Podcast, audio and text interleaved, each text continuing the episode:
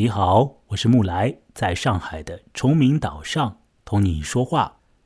我的朋友黄文杰给我推荐了《聊斋志异》啊，推荐给我看了《聊斋志异》里面的几个与狐狸有关的故事。那么在前几个夜里呢，已经聊过了胡四相公里面的胡四，呃，他有过一段不对称的友情，不怎么痛快。另外呢，还有酒友里面的那个不具名的狐狸。那只狐狸经营了一段挺好的、被完成了的友情。在这个夜里，我们要来谈另外一只狐狸。这只狐狸与上述两个狐狸的不同点，首先在于本次要谈的是女狐狸。狐狸的名字很好听，叫小翠。小翠狐狸，这个狐狸有什么样的特点？小翠这篇故事有什么好玩的、巧妙的地方？黄文杰，你能不能？说一说，说几点出来啊，能够让不小心听到本节目的听者愿意听我们两个人聊聊小翠狐狸的故事。我们接请讲。看小翠这个故事嘛，里面有一个男性，然后我觉得就是大部分男性嘛，都跟里面那个男性一样，虽然里面的男性更傻一点，但其实大部分男性都差不多。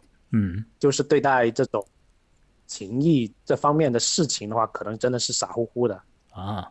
对，然后小翠嘛，说，嗯嗯，他真的是一个非常可爱的那种狐狸嘛，嗯，然后我觉得就是他那种可爱，就是在故事里面是以一种非常像儿戏的那种方式，就是两个人像小孩子一样，就你看下去会觉得两个小孩子在那里胡闹。但是，在这种像小孩子胡闹的过程里面，其实小雀又把所有的事情都安排的妥妥当当的，把那些大人们所谓的非常重要的、非常的有阴谋的那些东西都一一化解掉，就用一种非常像儿童游戏式的方式，把这些胡聊的那种大人游戏给一一化解，而且化解的又非常的滑稽。就让那些大人看起来真的比那些儿戏还要更儿戏，那些世间事真的是太无聊了，然后就觉得小翠跟他那个傻傻男人嘛，就两个人那种儿童游戏，然后他们之间的情谊就非常的既可爱又单纯，然后又有一种爱情在里面，然后我也说不准这算不算是一种爱情吧，但其实真的很接近。呃，他一开始的时候好像小翠和那个傻儿童，呵 呵我都把他叫做儿童了，因为里面小翠和那个男人都才只有十六岁，在古时候，在清朝，十六岁嘛也是小大人，不过在我们这个社会里面呢，还真就是儿童。呃，他们两个儿童相见之后，起初也谈不上有什么爱情吧，然后这个故事到了比较靠后的部分，那种情感仿佛才被建立起来。并且变得很浓烈和很真实，是吧？所以这个爱情本身也可以去谈谈，也是一个有趣的这个发生爱情和持有爱情，以及最后把这个爱情延续下去的一个过程。那小翠呢，她也一手经营了这个过程，呃，她甚至于完完全全的改造了那个傻男人，改造的方式。嗯，蛮夸张的，特别特别的夸张啊！小翠是一个很调皮的、很有青春活力的一个少女狐狸，有着儿童的那种心性。她跑到那户人家的家中去，呃，实质上是为了要完成她母亲所交代给她的任务，所以。小翠本身去做一些的事情，并不是发乎于她自己心里面的那个主意的，是她老娘迫使她去的。一个少女狐狸被老狐狸逼迫，我想心中会有一点不情愿吧。嗯，那小翠的不情愿，在这个故事里头也会有显露哦。我要说，《聊斋志异》里面的小翠很好玩，很好玩，这故事太好玩了。里头有着闹剧一般的东西，啊，有邪谑的场景，也有最后所谈到的这个有关于爱情的这个话题。那么，另外呢，还会出现大人世界里面的官场斗啊，所以这是一个很好玩的故事。那这样子吧，接下来我要把这个故事的大概的情况说出来。那说完之后呢，我们还可以做更多的讨论。这故事的一开头是雷电交加的夜晚啊，这是一个蝎子啊，一个银子。那在那个夜晚里呢，一个母狐狸躲避到了一户人家的家中，这就建立起来了日后的隔代的缘分。小翠那个时候还没有出场，小翠要稍后再出现。不过我们先去往那个。有着雷电的夜晚，那我要放这段音乐，在音乐之中，我来介绍一下蒲松龄的小翠写了一些什么。这段音乐里面也有雷电之音哦，呃，它是喜多郎的音乐，对，喜多郎的音乐，我再找一下它，好，找到了。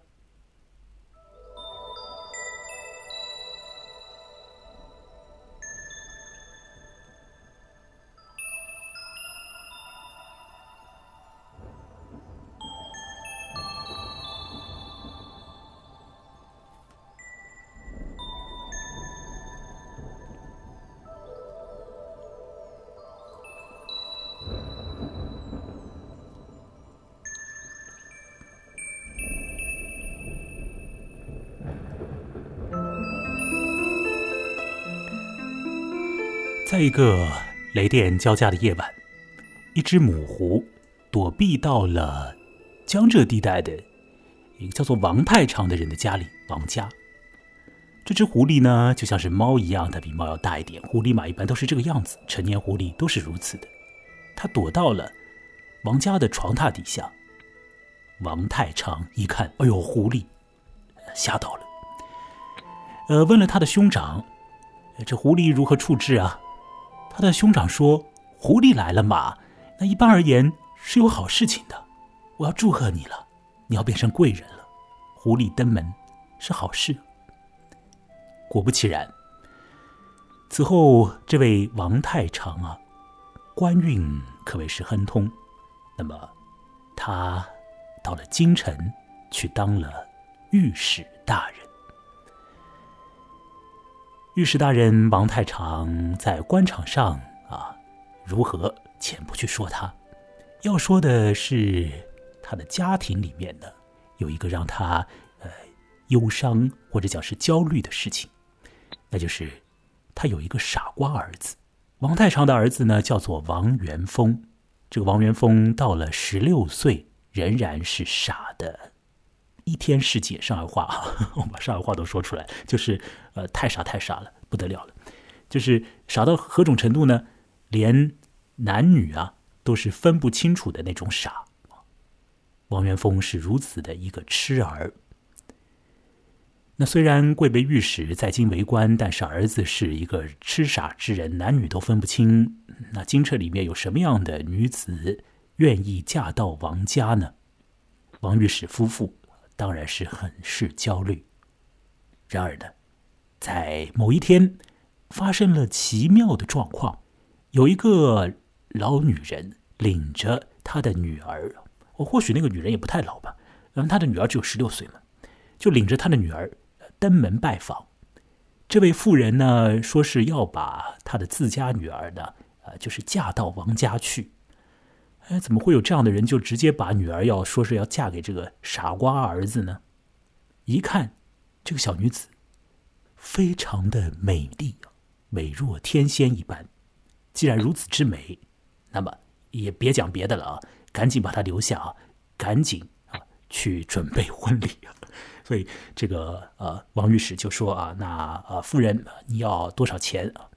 这位妇人说，我又不是卖菜的啊，干嘛跟我说钱呢？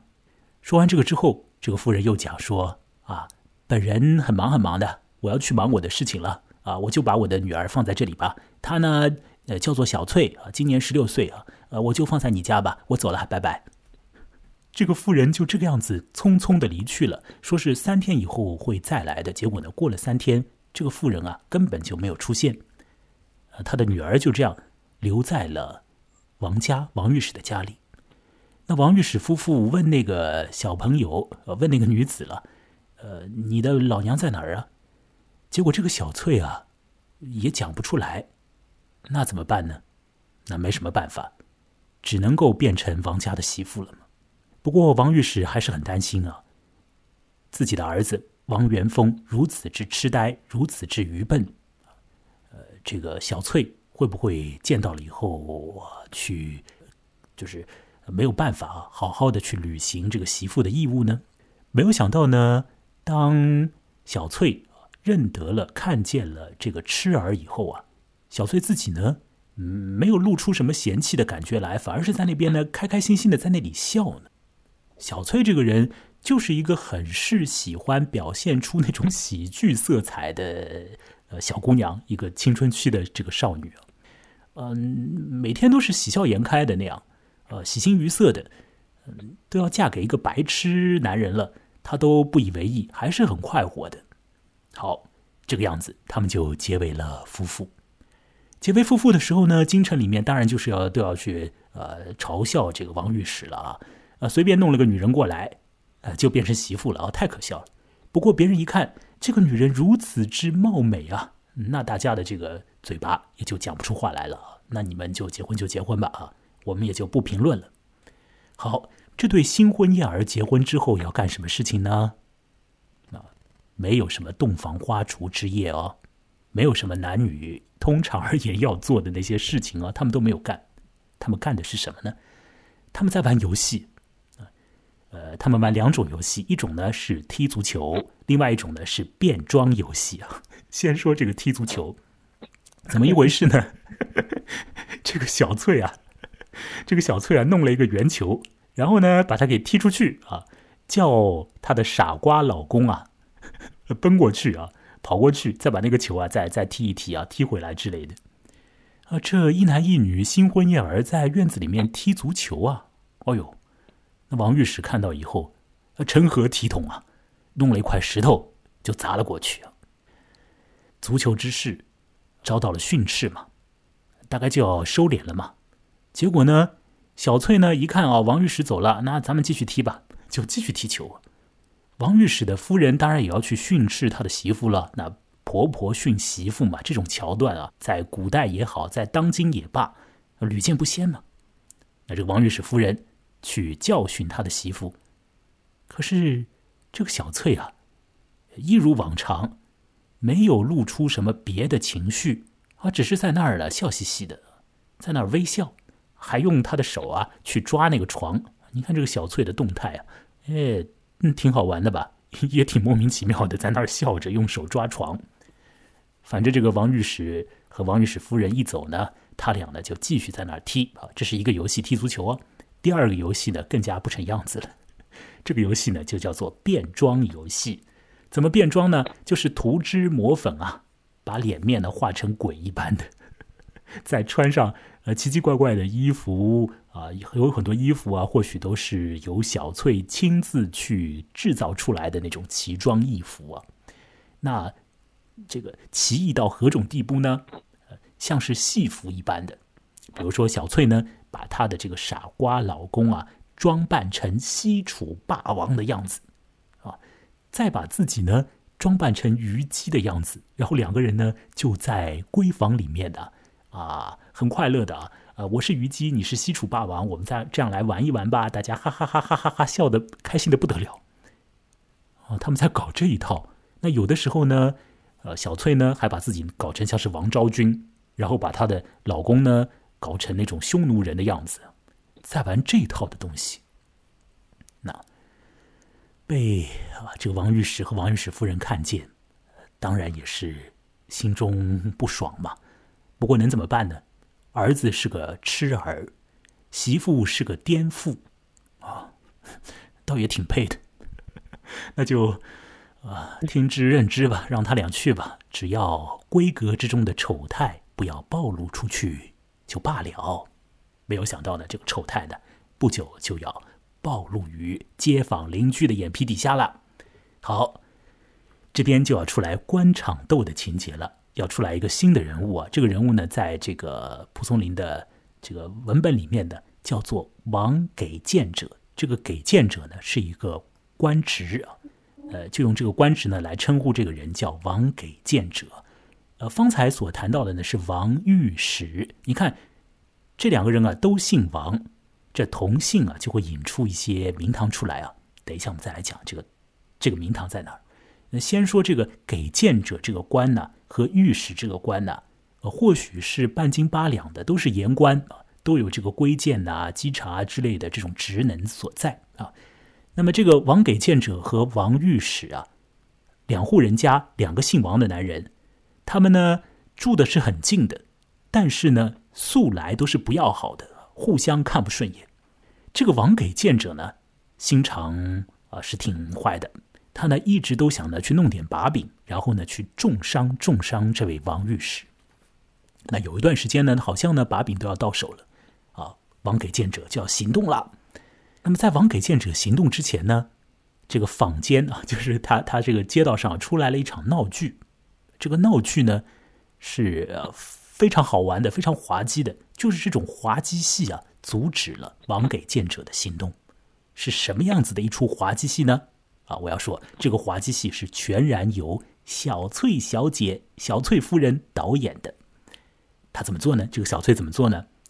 她把她的傻瓜老公啊，装扮成宰相的样子，弄了很浓的胡须给她的傻瓜老公戴上。弄了这种宰相的衣装给他穿上，再把仆人也弄成这种朝廷里面的啊这种侍者的样子。小翠和她的老公，另外呢还有女仆，这样的就是这样就出去，走到街上。小翠说：“啊，咱们呢要去到王先生的家里去了。”那么这一队人呢就跑到王给谏者那边嘛。结果跑到了这个王给谏者的家门口呢，小翠又说了：“哎。”我们是要去王御史的家呀，怎么咱们到了王给谏者这儿呢？你看啊，这是同姓所引出来的一个花样啊，两个人都姓王。前面小翠说咱们去王先生那儿啊，这个队伍到了王给谏者那儿，小翠说不对，咱们要去的是王御史家。那王御史家就是自家嘛，那这队人呢就又回到自己家里去，啊，结果撞到了王御史了。王御史一看，哦呦。我自己都要大难临头了，别人都要找我茬子了，一一一直要整我了。结果呢，我自己家中的这种丑态，这种颠覆痴儿，还要堂而皇之的跑到这个街道里面去去献丑，偏偏要给那个王给谏者给看见。啊，这真是咱们家的祸祸难呢！看来是很近了，不远了。王夫人也是大怒啊，去责怪。他的媳妇，他的媳妇小翠呢，一如往常，只是在那儿憨憨的笑着，什么话都不说。啊，那这个王御史夫妇没有办法，只能够啊，只能够去等待这个糟糕的事情的发生了。结果没有想到，小翠所导演的这出闹剧所得来的结果是好的结果。怎么说呢？因为这位王给谏者看到啊，他仿佛看到。有如同宰相一般的人，到了这个呃王御史的家中，这个王给谏者心里想：哦呦，宰相去了王御史的家中啊，说明那隔壁老王和朝廷里面的高官呢有着私通啊。那我如果在此时去参他一本的话，岂不是有可能要引火烧身吗？那我可得忍住。我这儿这时候可不能出手了。你看，这个王给谏者被小翠的这通戏剧啊给唬住了，所以呢，他就暂停了他的行动。好，到了第二年，事态有变，当朝宰相啊被罢免掉了。宰相被罢免之后呢，有一封公函要寄给这个呃王御史，结果呢？因为两户人家都姓王，还挨得很近嘛，这个公函呢给弄错了，投送到了王给谏者那儿。这件事情啊，你知道这是官场里面的事情了。这个王给谏者看到这封函呢，他是什么样的情绪啊？他大喜，怎么回事呢？已经被罢免了的这个宰相啊，前宰相写的公函来了，那说明啊，就是你你这个王御史啊，和已经是过气了的官吏啊，还有往来。那你那那那这个挺好的，就说明你已经你你这个王御史也已经不行了。那我就以此为把柄，就可以来要挟你了。这是官场里面的一些心思了。那这个王给谏者就很快乐的，就是要去要挟这王御史了。在你不得势的时候呢，我就来要挟要挟你。那怎么要挟呢？就跑到了这个王御史家，提出说：“啊，你呢要借给我一笔重金。”那就在他提出这个说法的时候，发生了一件事情。那是另外一出，可以说是喜闹的戏剧啊。一个一个戏剧性的场面发生了，也是很欢乐的一个场面呢，发生了。这个场面呢，再一次的呢，短时间的唬住了这个王给谏者。怎么回事呢？呃，这也是由小翠导演的。小翠呢，把她的傻瓜老公弄成了皇帝的样子，给他穿上了黄袍，给他戴上了皇帝的冠冕。这套行头由小翠啊制作出来。给她的老公这样穿上，她的老公如此之傻嘛，当然不知道自己穿的是什么，戴的是什么，就这样就给她的小翠啊给推出来了。那王给谏者一看，哎呦，皇帝，哎呀，太可怕了！皇帝怎么在呃王御史家？心中啊就怕的要死。再一看，哦呦，颠覆赤儿在做戏啊，那太可笑了。笑完之后，心生一计啊，把这个傻瓜王元丰啊，就这个。傻瓜身上这个衣服啊，剥下来就就走了。那要他的衣装，什么原因呢？他要拿着这个作为证据，跑到呃皇帝的面前去告状，说是这个王御史啊图谋不轨，要造反，大逆不道了。王御史啊会倒霉吗？啊，这个大逆不道的罪行可是要怎么说？要株连九族的，这这是。重罪啊！怎么可以你在家中扮演皇帝呢？是吧？穿上皇帝的衣装，这是绝对是在在古时候，这是这是绝对是重罪。那么，这个王给谏者真就去和皇帝讲了。好，皇帝拿了这套东西看，他看了之后啊，皇帝开心了。怎么回事呢？因为皇帝看到的是一些高粱秸秆和破败的黄布。皇帝说。这种东西就是龙袍吗？啊，太可笑了！嗯，你这是诬告啊！别人弄了一些高粱秸秆弄在身上，弄了一些破黄布，你就说这是龙袍？王给谏者，你在诬告他人呢！王给谏者当然吓死了。皇帝这样去，呃，这这容颜大怒了。啊，呃，他就马上说，呃，这个，呃，圣上息怒啊，这个。我还有别的事情要要告啊，就是说这个王御史家中啊还有一个妖人呢，您去查查吧，把那个妖人给弄出来。那皇帝去查，查到的结果就是颠覆赤儿而已嘛。那皇帝呢，甚至于把那位傻瓜王元丰，把他弄到了这个他的面前，看一看啊，究竟是傻到何种地步？一看呢，的确啊是如假包换的傻瓜。那皇帝就想。如此这等的傻瓜，怎么可能图谋不轨要呃当皇帝呢？这就是小小朋友在做游戏嘛。呃，这件事情你看，因为小翠的导演，再次的使得王给谏者的这个图谋不轨啊，再次的失败。非但如此，还永绝后患了。怎么说呢？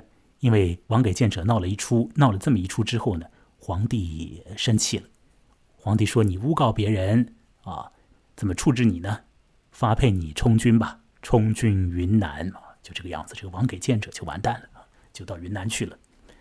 啊，这个王家的一个王日史家的一个大的祸患呢，就给小翠所导演的这么两出戏吧，就这样给化解了。小翠导演的两出，呃，这个奇装异服的戏剧，就把这个大麻烦给处理掉了。好。”小翠做了这些事情之后，引来了这些结果之后，这个王御史夫妇当然会对他家的这个媳妇另眼相看，就啊，有时候就会就会去问问这个媳妇啊，哎，你到底是谁啊？你怎么那么那么有本事啊？是吧？啊，这个媳妇就讲，小翠就讲啊，我是玉皇大帝的女儿。小翠就讲她是玉皇大帝的女儿。这当然他是自己在胡说嘛，他实质上是一个小狐狸，他实质上是一个小狐狸。好，浅说，既然已经结为夫妇，那么当然就应该做夫妇应该做的事情了。讲白一点嘛，就是要行房事。那长期不干这件事情，那也是不成样子。所以这个王夫人呢，王御史夫人呢，就想要促成这件事情。没有想到呢，嗯，他的这个傻瓜儿子啊，傻到了没有性意识。所以，即便说迫使小翠和他同床而睡啊，即便小翠已经把他的脚啊、身子啊都贴在这个傻瓜王元丰的身子上了，王元丰还是无动于衷，没有什么感觉。非但没有感觉，他还觉得小翠好烦呐，用身子撵我、压我之类的，跑到母亲那边去还要告状呢，说小翠这样去折腾我。那母亲当然 也无话可讲了，也只能在那儿就是笑笑而已啊。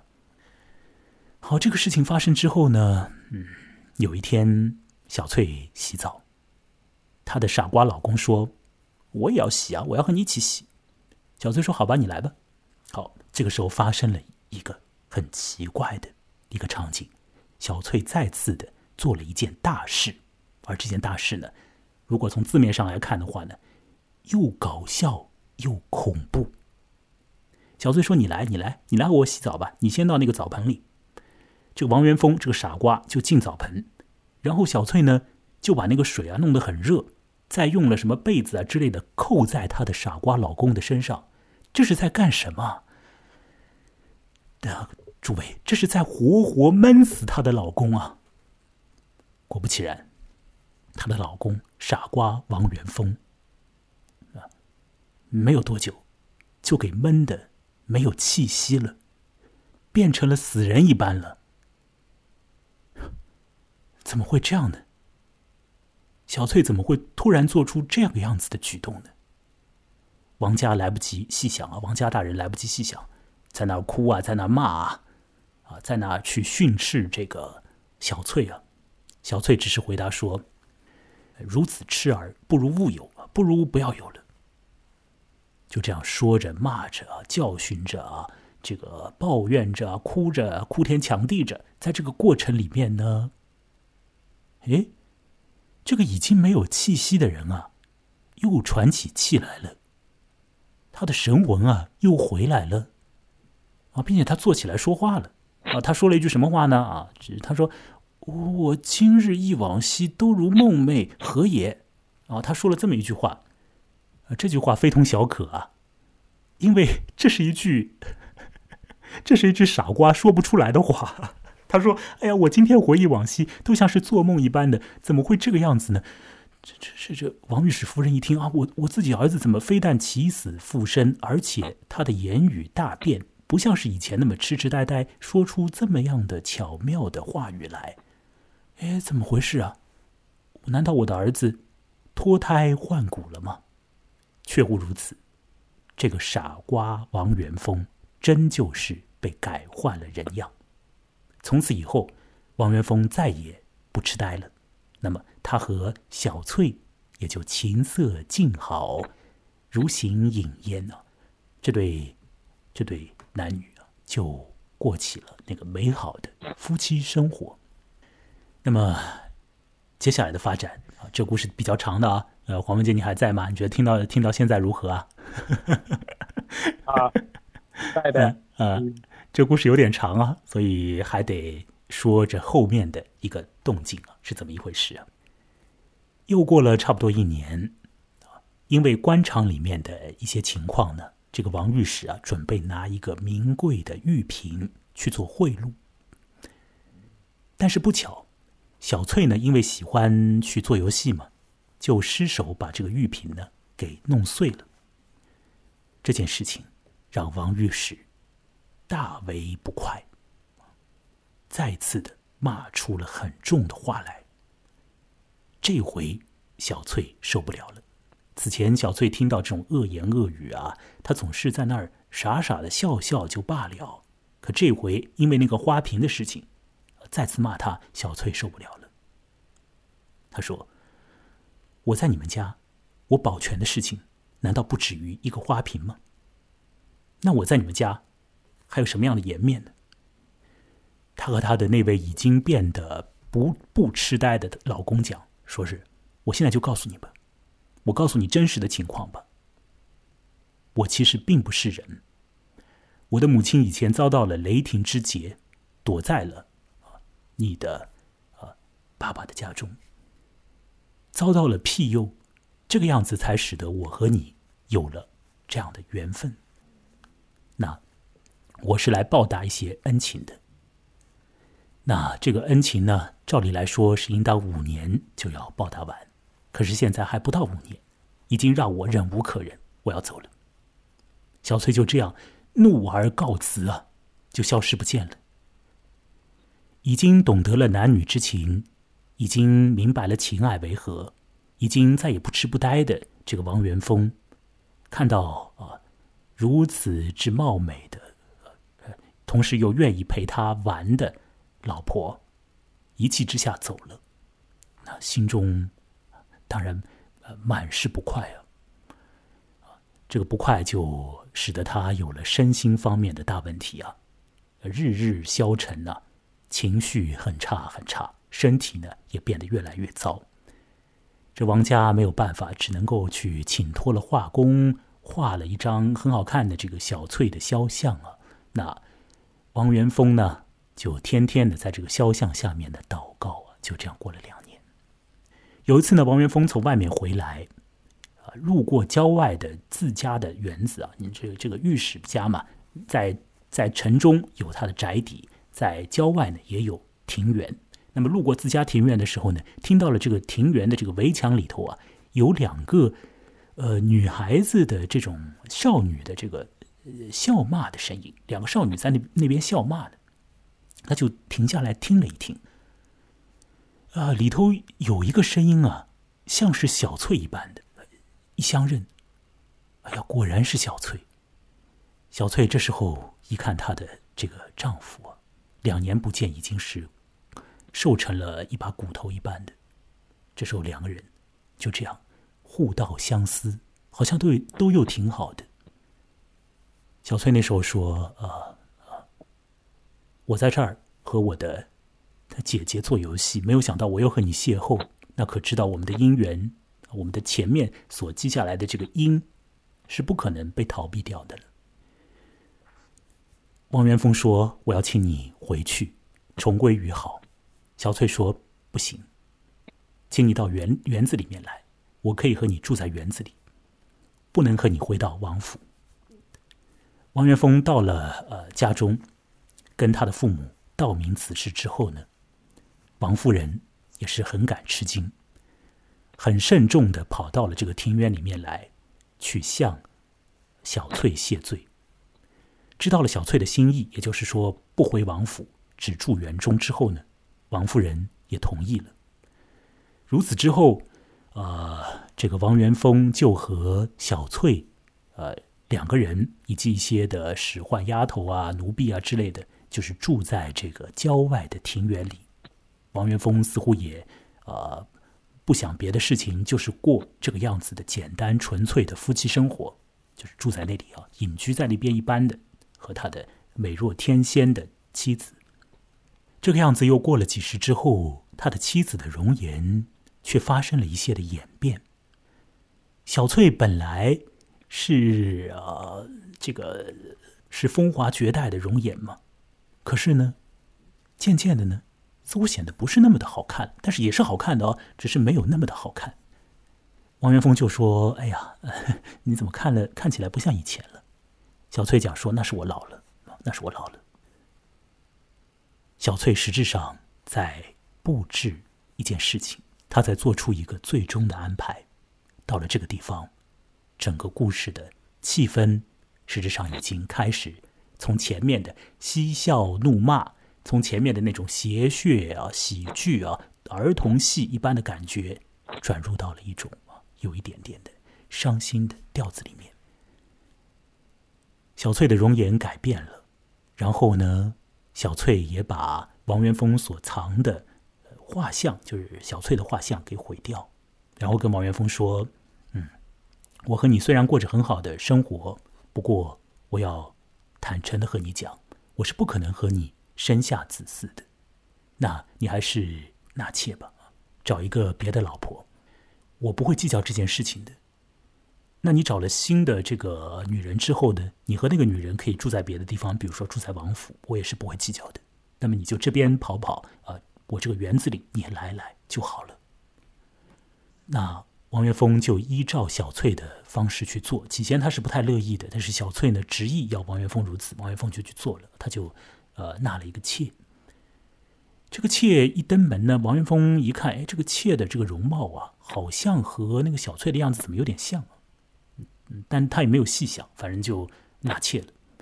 那和呃这个新来的女人呢，啊，欢乐了几天之后呢，但就又去要找这个小翠，结果小翠已经不复得见，小翠已经走了。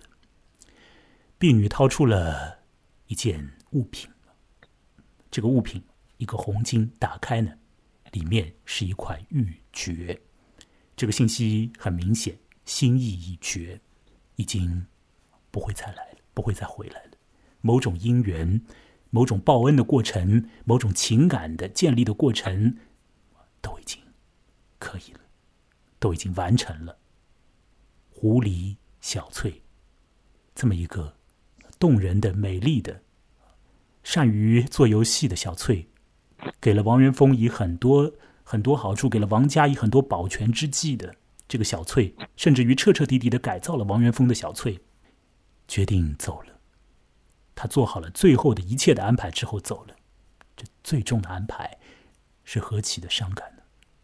小翠，啊，让自己美若天仙的容貌渐渐的变得不好看一点，变得就像是啊。那个小妾的容貌，近乎于就是那个小妾的容貌，使得她的老公王元丰能够适应这个变化，也能够从那个小妾的身上得到一种啊情爱的爱情的延续，能够看着那个小妾，或许也可以仿佛看见小翠，就是如此，这个故事终了了，到了最终。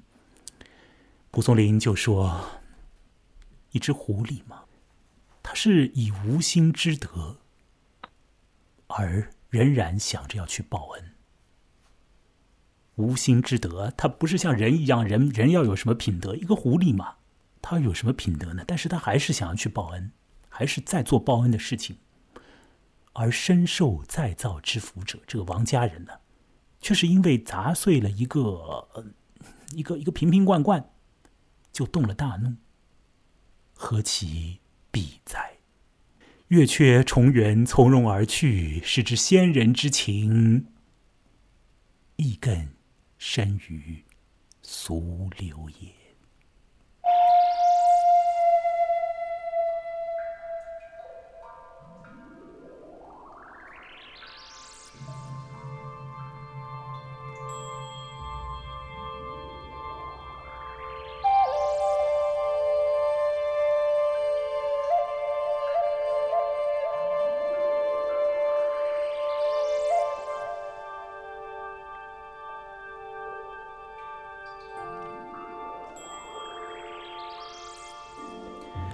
好，王文杰，你还在吗？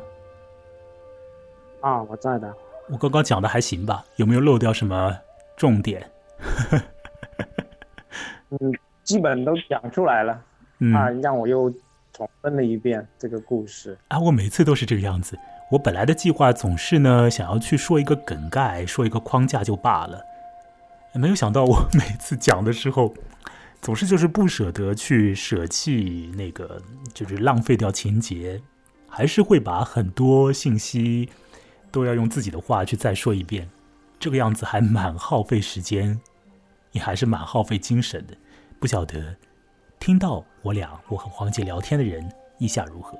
或许也可以通过一些方式来告诉我。那可以添加我的微信公众号，然后与我来互动一下喽。我的微信公众号的名字和我本人的名字是一模一样的，就叫做木来，那是羡慕之慕和来去之来。你来了也可以去的啊，你就来来来一来吧。好，我们这个 这个故事的梗概啊，说了好久啊，不是梗概了，就是这个故事的整个的内容说了好久，呃，说完了，大概说了，我估计都要有半个钟头了吧。怎么样，黄文杰？嗯，既然再听了一遍这个故事，又重温了一遍，又有什么样的感觉？不妨请你现在道来。嗯，仍然是跟以前还是一样的。这个故事我看的蛮早，嗯，可能。可以追溯到差不多十年以上哦，那么那么久远了。对我经常会去重温这个故事的，几乎每一年都会拿出来。原因何在？因为我是在，嗯，我实在太喜欢小翠了，我真希望自己是那个王元丰，真的傻一点好。不过我我我和你，我现在我和你都不聪明嘛，因为在中国不是有那说法嘛，就是傻人有傻福嘛。我觉得王元丰还是有一点福气的，虽然这个福气在后面，嗯，就小菜我还是觉得蛮伤感的。但我觉得王元丰他后面又纳了那个妾嘛，那个妾其实跟小翠是很相像，所以这一点又让我觉得特别伤心的地方就是小翠给他安排好了这个，就是这个人嘛，就那个替代的人。小翠做出了最终安排，而这个最终安排其实对于小翠来说，嗯，已经不像是。早先他所做的那种儿戏或者导演的那种奇装异服之戏一般了。我想在原来就是去扮演成宰相啊，再扮演成皇帝啊，去呃保全王御史一家的时候，去对付那个王给谏者的时候，那个时候的那位小翠啊，其实她多半的那个心思就是说，哎呀，本女子有的是计策吧，是吧？我在你王家，我我我我就是要保全你的王家。我和这个傻瓜儿子也没有什么情谊，我就是带我的妈妈，带我那个老娘那个不负责任的老狐狸，来去保全保全你们王家。而本女狐，呃，计谋有的是，我又善于做儿戏，我又喜欢搞这套，我喜欢逗乐自己，寻开心。那我就用这套方法来保全你们王家吧。在做那些事情的时候，那个狐狸本身，我想小翠也是很快乐的。他是导演呢，他把对对他把大局都完全把握在他的手里。对啊，你这个傻瓜王给谏者，你以为你当了言官啊，在京城为官不得了了，还要设计王御史啊？你都逃不过本狐狸的手掌啊！我就给你来这两招，你就完了。但是到了后来，到了后来，到了最后。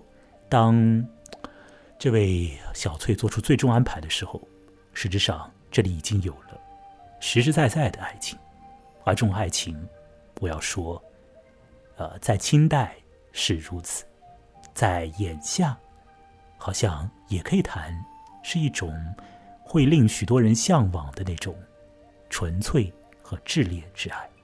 呃，很简单，很单纯，一男一女住在。郊外的园子里，又有一些使唤人，还有呃，不用会不用为道良谋啊，自动的就有东西送来了。老婆又好看，丈夫嘛也已经焕然一新，不呆不蠢了。两个人可以享受夫妻之乐，虽然说生不下小孩儿，但是别的乐子也都可以品尝得到。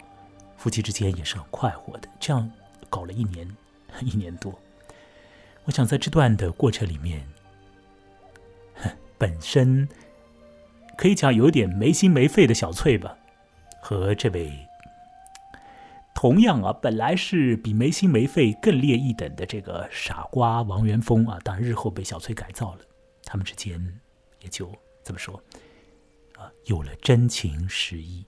而在那时候，小翠在走的时候，那个情感之复杂啊，应当来说。我们是啊，可以透过蒲松龄的这个字字词啊字句，能够约略的感觉得到的。我想是这个样子的，黄文杰说：“啊？就是他本来是做戏的，是没心没肺的，可是到后来呢，他其实已经有了这个真情实意，为王元凤已经做好了最终安排，并且在这个安排里面，实质上也有一点点呢，就是留存。留存呃呃这个小翠的这个这个这个形象在王元丰心中的这个这个意思，因为那个小妾的这个颜面和小翠日后划线的那个颜面，呃，能这样讲吗？小翠到底是要让王元丰忘了他，还是记得他？好像都可以，正反两面都可以解。哦，应该是记得。可是他的容颜已经变了。因为它里面是颜貌举止与小翠毫发无无毫发之意，意思就是他不只是相貌像，就是连言谈举止，哦，应该也是那种叫嬉笑怒骂那种嗯感觉嘛。那就是说，小翠帮她的王元丰物色了一个女子，让这个女子呢，也是一个好女子。啊，呃，最后的那个感觉是挺好的。呃，我前面谈到说，在一开头的时候，你还记得吗，王文杰？我说可以做一些新的解读。我们说到现在，其实，在做的那个解读，还其实是在一个常规的一个思路里面所做出的，是吧？讲到这个狐狸的报恩，讲到他本来没心没肺带他的老娘过来报恩，结果呢，后来渐渐的有了真情实意，这样的一个过程，实质上还是在一个常规的这个思路里面。呃，我等一下想给一个新清解啊，但我这里先来插一句，就是我我方才啊在网上查了一下这个小翠，发现呢，在大概是二零零五年那个阶段吧，呃呃，我们这儿有一个电视连续剧叫《聊斋》的，那叫《聊斋志异》的，里头呢有有几集啊，就是讲小翠的。那个电视连续剧的情节呢，我大概看了一看，发现呢，呃，里头好多东西是和这个小翠本来这个故事的文本啊，呃，差不多，特别是中间的部分啊是差不多的，那结尾的部分可能有点不同。另外，它的开始部分啊就大不一样，就加添了一些的笔墨，就这编剧啊加添了一些东西，加添的呢挺有劲的。呃，我想黄文杰，你大概猜不到这个编剧动了什么样的手脚，给这个故事做了什么样的修修饰。这个编剧呢，他给那个在雷霆之夜到王家来避雷的那只母狐写了一些戏份，说是那个母狐啊，呃，他曾经有过一段孽缘。那个母狐本来想要和一个男人好好的生活，有了情感。结果没有想到呢，遭到了男人的始乱终弃般的这个这个过程。那母狐就是心中啊，这个这个懊悔、懊恼不已啊，也是痛悔不已啊。那就是对男人啊有了一些呃新的想法了。那这个编剧，我想他做这一笔也倒是挺挺妙的，因为在蒲松龄的这个故事里头，实质上按照呃。最为一般的逻辑去想的话，应当是母狐本人啊，母狐本狐来报王家之恩，母狐本狐来保全王家才对嘛。结果怎么那那只母狐就派了他的女儿来，说不定还不是他的女儿，应该应该是啊，就反正就是亲自不来嘛，就是嗯隔代报恩，所以。这个地方，一方面是可以见出可能在狐界，在这种仙狐的领域里面，对于恩情有特别多的或者特别不一样的一些解读。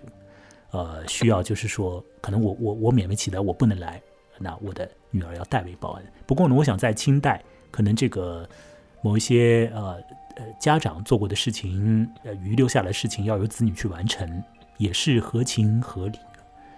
不过再怎么说。这个故事的一开头，那个母狐就这样啊说啊，呃，我我很忙的，我要走了，三天之后再见。结果三天之后再也不回来。就从那个地方开始，实质上小翠的一个处境已经被彰显出来了。小翠真可以讲是她本来没有义务去做日后她做的一系列的事情。这个义务纵使有，也是我们人类所搞不明白。只有仙狐才能约略懂得的。好，我前面说有个新的解释嘛，或者说一些新的呃这个呃、一些解读的可能。其实这个可能呢，我想把它落在就是说一个有点像是女性主义一样。呃，我是觉得这个故事里头的这个呃小翠啊，是很有力的。就 powerful，很有很有全能的一个小翠啊，我不知道 黄文姐你是这样觉得的吗？我觉得他特别有力量，就虽然说他做的都是那种像是寻开心的没心没肺的事情，当然到后面他做了别的，不过就是一个呃这样的像是小孩一样的，就是个小孩，但是呢他是很有全能的，他实质上是很有力量的，这个在当今的很多女性读起来就会很爽嘛。啊，其实暗中是控制控取者。虽然我做的都是戏，做的都是游戏 game，呃，不过我控制局面，而且呢，我的情感要怎么给？怎么说？说的不好听一点，由老娘说了算，不是由你王家说了算的，不是由你王府中人说了算的啊，本湖说了算。啊，你王夫人。你王御史夫人说要要让我和这个笨儿子、傻瓜儿子同床啊，我就同床，我就这样去把我的身子压在他身上。我当然知道要要干嘛，那我我我也我也就是这样弄弄他。当然你也可以说这里面是挑逗，但这这叫是挑逗吗？我觉得像是欺负，也有点像是欺负。呃，这可以做多义的解释啊。不过呢，你这个最为强劲的就是体现出这个呃。呃，小翠的这种 powerful 的力量的，就是在于改造王元丰的那一处了。那一处真是太妙了。对，可以说说的不好听一点，狐狸小翠把王元丰，把那个以前的王元丰给杀掉了，把他给闷死掉了，气息是一缕都不剩了。如此这样的，做了这个样子的大手术，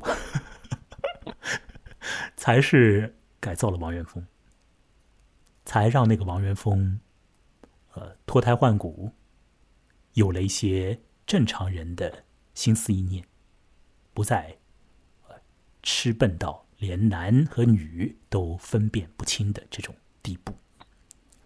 我觉得那个地方的那个情节，在当代读者读起来。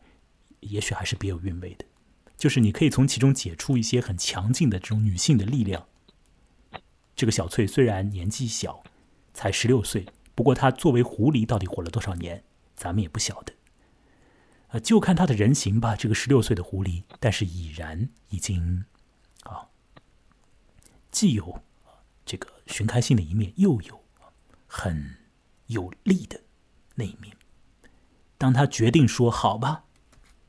老娘先要和你好了，本狐要和你好了，那我就要和你好。可是我怎么和你好？你是一个痴呆啊，你是一个呆子啊，你男女都分不清。